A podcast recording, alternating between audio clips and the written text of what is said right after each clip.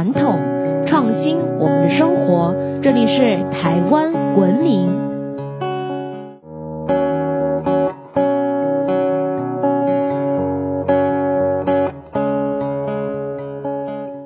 各位听众朋友们，大家好，欢迎收听台湾文明，我是爱谈文明文化的新著名甜甜。在上一期的节目当中呢，跟大家有谈到幽灵船还有王船的禁忌。今天啊，我们继续来说王船、彩船的传说。台湾南部呢，可以说是王爷信仰的大本营，像各种大大小小的营房啊，还有送王船的祭典是非常的盛行。那到底什么是彩船呢？简单来说呢，就是王船需要人手，所以呢就直接的抓人上船。在正式跟大家说明彩船之前呢，我们要先来认识一下何谓王爷，什么叫做代天巡狩，怎么会有王船的呢？别着急，所有精彩内容都在本期的台湾文明。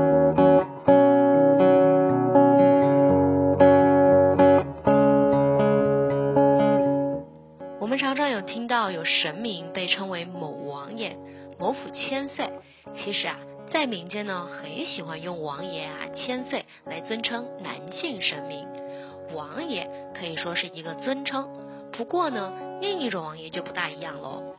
在民间信仰里，玉皇大帝被视为地位最高的神，位居至尊，执掌三界，可以说是众神的 CEO。他上掌三十六天，下辖七十二地。三界的天神地祇、万物生灵都在他的管辖之内，可以说是天道的具体化现。相传玉皇大帝为了守护万千生灵，保佑黎民百姓，扫荡奸邪，于是呢，他亲自的指派使者下凡巡视游行，监察世间，考察民情。而这样的使者呢，也被称为王爷。因为是奉玉皇大帝的授权而来的，因此啊，有代天巡狩的职能，具有替天行道、赏善罚恶的权利，既可以赐福，也可以降灾。所以啊，王爷呢，也常常与被放毒行义、降下天罚的瘟神画上等号。而王爷的形象呢，通常较为严肃，个性呢，也较为严厉，令人是又敬又怕。所谓的王船呢，简单来说啊，就是王爷代天巡狩、视察各方的工具。我们都知道，我们到外地出差呀，除了交通之外呢，最重要的就是吃住与办公了。所以啊，可以兼具交通与生活机能、居住办公的工具，自然就是王船了。就好比现在的军舰啊、航空母舰。当然呢，船上啊，自然也就会需要有其他的工作人员了。如果王船上刚好有遇到人员晋升、调职啊，甚至是离职退休啊，那么船上的人手呢就会不足，因此啊，王船呢就会挑选合适的人上船，也就是所谓的彩船。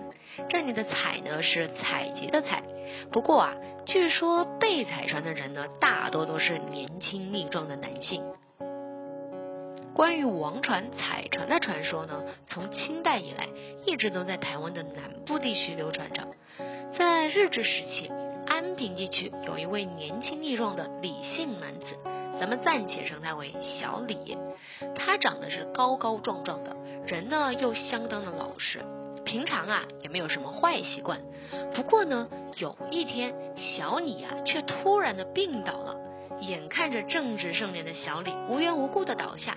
病得竟然只剩下一口气了，而且啊，一直处于昏迷不醒的状态，药石罔顾，什么药都没有用。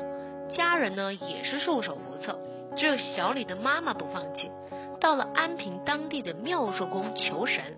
当时啊，据说小李呢已经进入到弥留状态了，被家人移到大厅，就准备办后事儿了。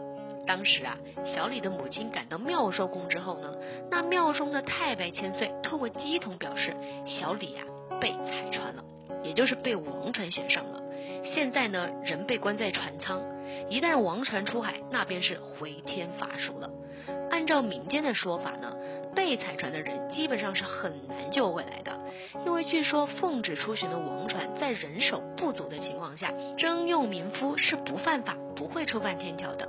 而在我们看不到的世界呢，还有一个机构是专门负责管理这些代天巡狩的王船进出的，就像是现在的海关一样。王传进出呢一样要拿到许可才能出港。而这个机构啊，据说是台南的金华府。而金华府的马府千岁呢，就是掌管王船出港的神明，他手中握有代天巡狩王印，必须由他盖章核准后，王船才能出海。所以啊，在早期呢，只要是地方举办送王船，都必须先来金华府上上香，向马府千岁送文书，得到允碑核准后，才能送王船出海。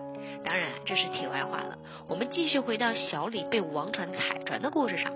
妙寿宫的太白千岁查询之后呢，得知小李啊被抓上了王船，幸好啊王船呢这时候啊还没开走，于是啊当下呢就指示李家人赶快的摆设香案，向上天祈求，并且啊将太白千岁的神像摆在香案上，放上一把斧头，而太白千岁呢要立刻的带上斧头上船救人。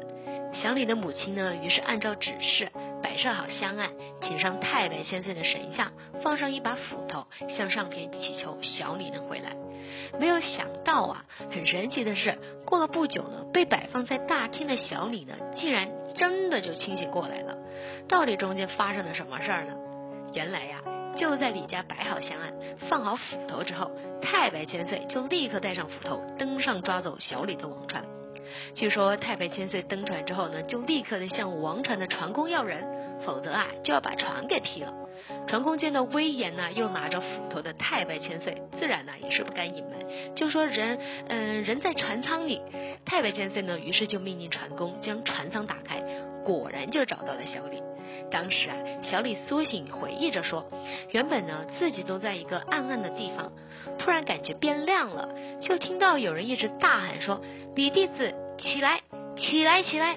然后呢，小李就感受到自己拉着一根绳子爬着楼梯上来，之后啊，被一个看不到脸但是很高大的人扶着，然后呢，就从原本的船离开到另一艘小船上。过程中啊，他还听到了划船的声音。小李说，有人划着船把他送回了妙寿宫前面的运河，对着他说：“快回去，你妈妈在家里面等着你。”于是啊，他就这样醒来了，一睁眼呢，就看到一家人呐围着他哭。原来呀，刚刚救他的人就是妙寿宫的太白千岁。其实除了小李的故事之外，安平地区啊还流传着不少其他人被踩穿的传说。大致上呢都是好好的人，突然无故的昏迷。然后家人去问神之后，才得知原来呀是被踩船了，才去请神明帮忙的。而且呢，有许多昏迷的人醒来之后都有表示自己呀有被人从船上救下来的记忆，而且呢情节都跟自己昏迷的时候家人到庙里问神得到的资讯相符。不知道大家会不会特别的好奇？既然啊王传是奉旨代天巡狩可以合法睁眼，那为什么地方的神明还能把人给抢回来而不受罚呢？根据当地人的说法，原来呀地方的神明呢有庇佑当地安宁、和境平安的职责，因此呢王传从自己的辖区抓人，神明呢是有权也有理由守护信众的。